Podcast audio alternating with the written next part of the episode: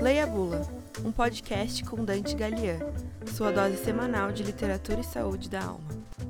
Episódio 6 O tempero de uma conversa. Uma conversa animada sempre foi o tempero da vida. Essa frase, extraída dos anos de aprendizado de Wilhelm Meister, é de Goethe.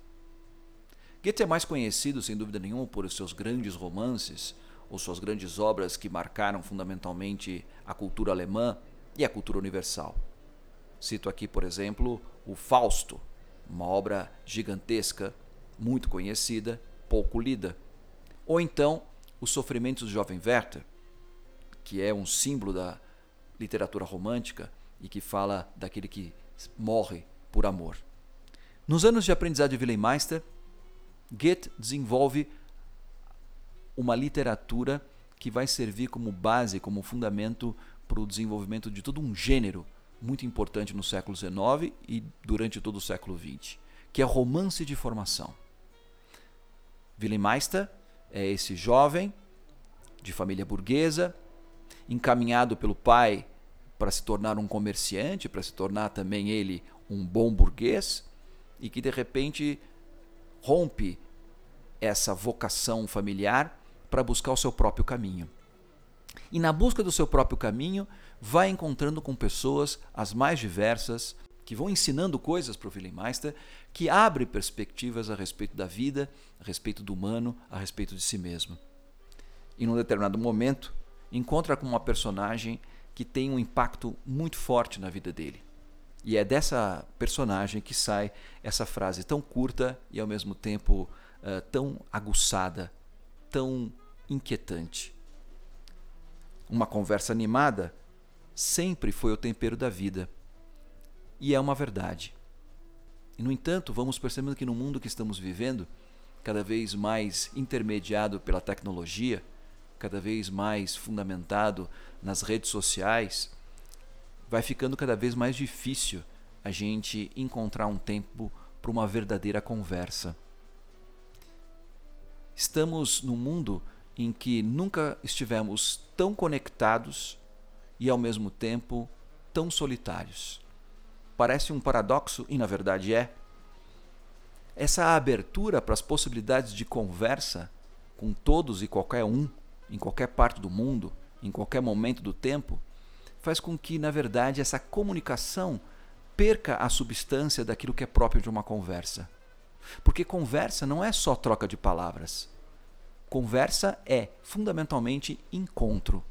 Encontro físico, olho no olho, voz na voz, geralmente em torno de uma mesa, sentados ao redor de uma fogueira, numa sala, num quarto, tomando um chá, uma cerveja, um vinho, o que seja é a participação do encontro com o outro, não só do ponto de vista virtual, mas também e principalmente do ponto de vista real a troca.